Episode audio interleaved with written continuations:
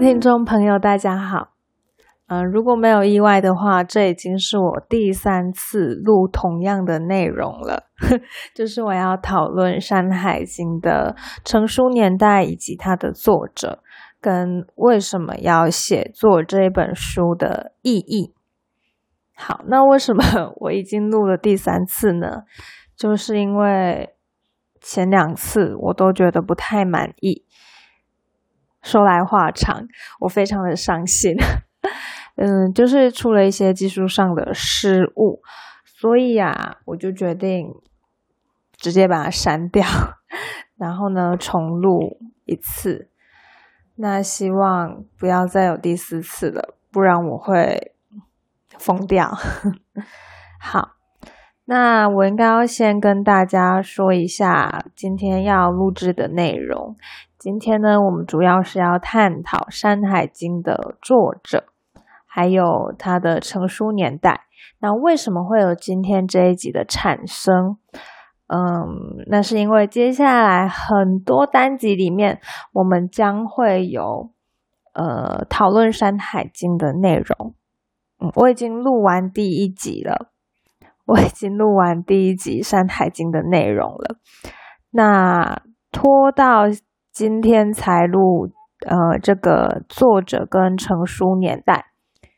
是因为我还没有查找论文，所以说我比较晚录。但是呢，这一集会摆在内容的前面。好，那之后呢，我们应该会是以穿插的方式，呃，一边为大家介绍《山海经》内的内容，一边呢为大家介绍《山海经》的一些理论，甚至是学者的研究，这样子。好，那如果没有问题的话，我们就要开始进入今天的主旨。好，当我们提到《山海经》的时候，不知道听众朋友们第一个想到的是什么？想好了吗？我对于《山海经》的粗浅认识是在国高中的时候啊，那时候就有《山海经》，我们不是都要背很多吗？什么经史子集的那个代表，那我们就背到《山海经》，它是被归在史部的地理类，所以我理所当然的以为它是一部记录山跟河川或者是海的这样子的一个内容的书，也就是地理书。呃，不过呢，后来我去看很多论文以后，就发现它其实是以地理书包装了许多有趣的事物。至于多么有趣呢？内容见。好。其实不只是有趣啦，它里面还有很多很多关于一些中国古代神话的技术。不过它的篇幅很很短小，那文字又很精炼，呃，但是不困难哦。哦，它的文字精炼，但是不困难，不深奥。所以说，我觉得呃，有国国嗯高中程度以上的同学，可能是可以读出来的。好，好，那刚刚有没有引起大家的动机了？好，那我们现在要开始来讨论呃《山海经》的一个架构。哈，《山海经》一直都是被认为是中国古代神话的一个珍贵宝库，是了解和中国古代神话最重要的文献之一。这本书原本有文有图，而且是先有图，那才有文字。也就是说，呃，可能是先人家有人已经先画出了图，后来呢，就有会写字的文人呐，把这个图啊转成文字，这样子。后来啊，很多古图都遗失了，只剩下文字流传下来。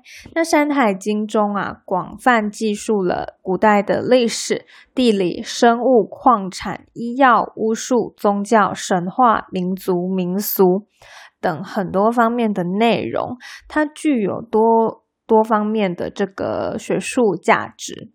好，因为它涉及的题材非常的广泛啊。全书共十八篇，分为山经和海经两个部分。至于呃山经跟海经内的，又再分出来的许多呃小小的山系，那个我们以后再讨论，现在还不急。我们只知道只需要知道呢，它现在暂时是分为山经和海经两个部分。好，那如同中国很多古书啊，《山海经》的写作真相一直都是。令人比较难以去考证，所以说会让后后人们觉得比较困惑跟迷雾重重。关于这本书的作者，历来争议一直都是非常多的。好，据说到现在已经有二十多种说法。呵 呵有人认为这本书是辅佐大禹治水的伯益所做的。有人推断这本书可能是从印度行游到中国各地的行游者来做的，也有人认为这一本书出于众人之手，是集体创作的结晶，还有很多说法，这里不一一列举。那我刚刚提出三个，第一个是呃博弈所作，第二个是行游者所作，而且是从印度到中国来行游的行游者。第三个是集合众人之手，所以它是集体创作的结晶。那么目前学者应该是说不，大部分学者倾向于这一本《山海经》是很多人一起做出来的。所以呢，考试的时候虽然说应该不会考这一题，不过我想姑且可以把《山海经》列入。这本书是众人集结起来创作的一个作品，它不是单单只有一个作者所做的。好，可以吗？好，接下来我们要讨论它的成书年代。这本书的成书年代其实也是。众说纷纭，一般认为这本书成书于战国到西汉初年，是长期、长时间形成的一个集体的创作结果。好，呃，各位听众，《山海经》这个成书年代，我想我请大家记得一样是这本书是从战国到西汉初年，所以说它是一段非常长的时间的一个。呃，作品，呃，持续创作的一个作品。好，无论是成书年代或是作者，请大家暂时依照我刚刚提及的这样子记忆就好。好，毕竟我们没有不是真正在研究《山海经》的，我们不需要考证的这么细。好。也就是说，我我我再把结论 讲一次哦。学界公认的是，这部著作成书并非一时，作者也并非一人。好，可以吧？就这样子。那继续。至于《山海经》各篇的具体成书年代，各家的说法也非常不一致。那我接下来念的呢，仅供参考，大家可以不用记起来，没关系。有学者认为啊，从书中各篇使用的存在句句法来看，《大荒经》《海内经》一篇和《海外诸经》大致形成于战国时期。那山经的部分内容呢，形成于战国，大部分是秦汉的时候，呃，秦汉代的人所增补的。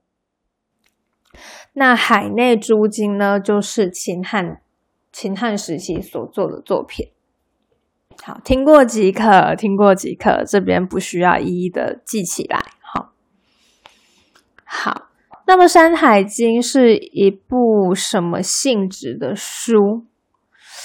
这个也有很多学者提出自己个人不同的看法，那我想都很有趣。呃，但是这种东西毕竟是选择性的嘛，所以大家可以选择你想相信的，相信就好了。毕竟他们也都是蛮言之有理的。好，那我现在要跟大家讲喽。啊，最保守的就是有人认为这是一本地理书，就是跟高中时候的我一样，就觉得啊，这一定是一部地理书这样子。毕竟的它被放在十部。对不对？所以说一定是地理书。好，不过还有人认为它不但是最古老的中国地理书，它甚至是最古老的全球地理书。OK，全球地理书呢？其实大家上网找的话，会看到一些呃，就是《山海经》跟全世界的世界地图重叠的一个叠图的一个样貌的一个图片。如果大家有兴趣，现在就去搜寻。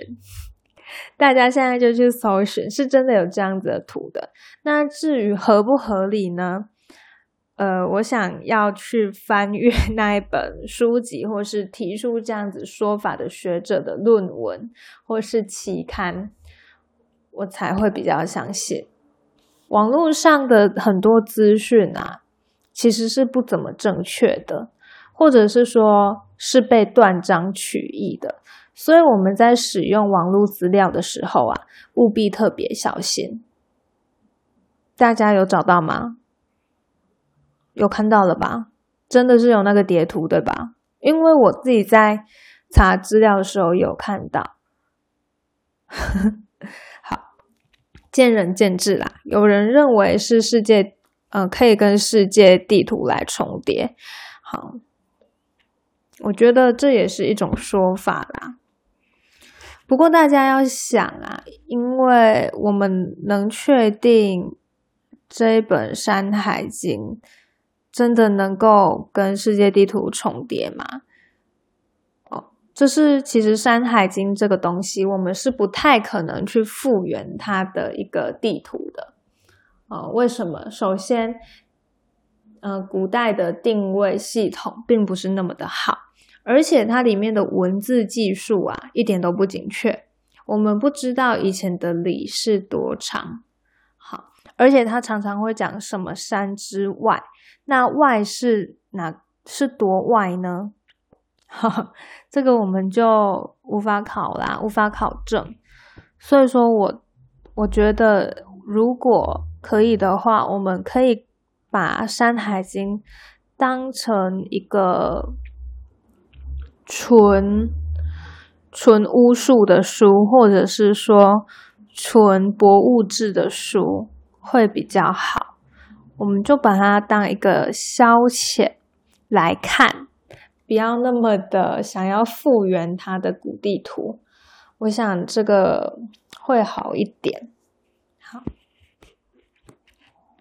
好，接下来我要讲第二个了。第一个是地理书，呃，还有人认为。这本书是神话政治地理书，因为它有明确的政治动机。什么样的政治动机呢？这一定是中国学者提出来的。它以山川地理志的外表，表现着现实世界跟神话时空交织的内容，也就是为走向一统的文化权力话语提供神权政治的空间证明。透过对各地山神祭祀权的局部认识和把握，达到对普天之下远近山河实施一种法术式的全盘控制。好，听过即可哦，这一定是大中国主义。听过即可，听过即可。这个我们不排除真的是有这样子的创作性质，但我们也不排除这是后人太过创造附会。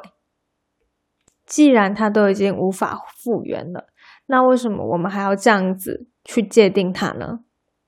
好。这是第二点，我们不多讨论。不过也是有人提出这样子的看法，我们尊重就好。好，第三点，有人认为这一本书是巫书，它的作者本来就是巫师。诶，我觉得巫书这一点倒是可以比较值得相信。好，那为什么要写这一本书呢？是用来祈祷招魂。它最初的形成与许多少数民族在敬祖祭祀、招魂、攘灾和送葬的时候常用的巫图以及配套的经书和巫歌这些传统一脉相承。好，如果我们看内容的话，我真的会觉得它比较偏向是一本巫书性质的书。到时候我们再讨论。这是第三点，第四点，有人认为这一本书的部分内容是上古的历法，其中海外经所依据成文的就是历法月令图，其中的许多记载都可依据上古历法制度得到恰如其分的解释。这我们也只能看内容来证明这到底是不是对对不对，所以这里也是暂且按下。这是第四点。好，接下来我们讲第五点。有人认为这本书是古代中原人民对所生活的内部空间之外的世界想象。为什么？我现在来念一段，大家就知道了。因为它是一层一层的叠出去的。我现在给大家一个范例，大家就知道了。东三百八十里，曰元一之山。好，然后他就叙述这座山里面有什么东西。然后下一个节，他讲右东三百七十里。所以说，它是出去以后再出去一层，再出去一层，一直一直一直一直延续出去，这样子，很像是由内推到外，一层一层一层的推到外。大家可以接受吧？东三百八十里，曰元一之山。右东三百七十里，曰扭阳之山。好，右东三百里，曰底山。好，我们继续看哦。右东四百里，曰胆元之山。右东三百里，曰基山。大家有没有发现，又怎样，又怎样，又怎样，越来越远，离我们的基准点越来越远，就是这样子的感觉。所以说，是对内诶内部空间之外的世界想象。好，其中海经部分表现的是中原之外的辽阔的异民族世界，那山经部分则表现的与黄河流域为中心的农业文明相对的充满危险的蛮荒野生的外部空间。好，反衬这个黄河流域的安全跟价值跟秩序，所以它也会引导。人们的自我认同方向，就像趋利避害一样的自然的归顺在所谓的内部空间之外。因为右东三百里，右东三百里，右东四百里，右东几百几百里，都有很多奇奇怪怪的东西。人们对这一些未知的、不明的那奇兽、幻兽，甚至是有毒的物质，自然会有一种。敬畏跟害怕的心理，他们就会不太敢向外出去探索。当然，我们不排除有一些人就是天生有一些探险的心，想要往外走。好，不然怎么会有哥伦布大发现？什么什么大发现？好，我们是不排除的。不过，我想啊，大家应该也都知道，中国人就是生性保守。哦，sorry，我这边讲的有点不好，应该是说。整个中华，整个东方社会相对保守，好，所以说他们有可能是受到这样子的影响。其实《山海经》里面有很多丰富的神话啦，它有这个夸父追日、女娲补天、精卫填海。那不但如此，这本书还很广泛的涉及了我们刚刚有讲的。地理、动物、植物、矿物、无数宗教、医与医药跟民族的这个部分，所以说很多人也会把它当成一本远古地理知识方面的百科全书。那这个博物志啦，就很像博物志这样子。好。那对于这本书里面谈及的地理知识，历年来是众说纷纭。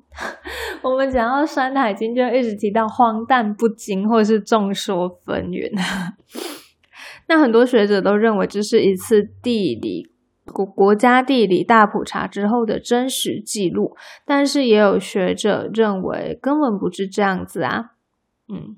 因为除了地理以外的其他知识，很多都是被人认为是荒诞不经、缺乏真实性的。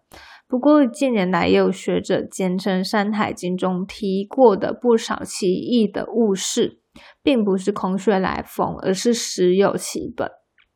如果啦，如果我找到这样子的论文呢，我会跟你们分享，因为我自己也觉得很有趣。好。那今天录制的内容就差不多到这边，我等等要继续录那个《山海经》的内文了。我这我真的真的是录了三次，觉得非常的痛苦啊！拜托拜托，这一次一定要成功！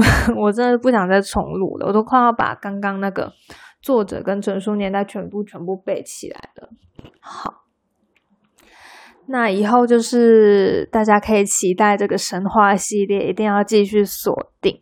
如果你喜欢的话呢，一定要多听几片，或者是说帮我分享出去，让更多人听到《山海经》的美妙跟它的有趣。非常感谢收听到最后的每一位听众，我们下集再见。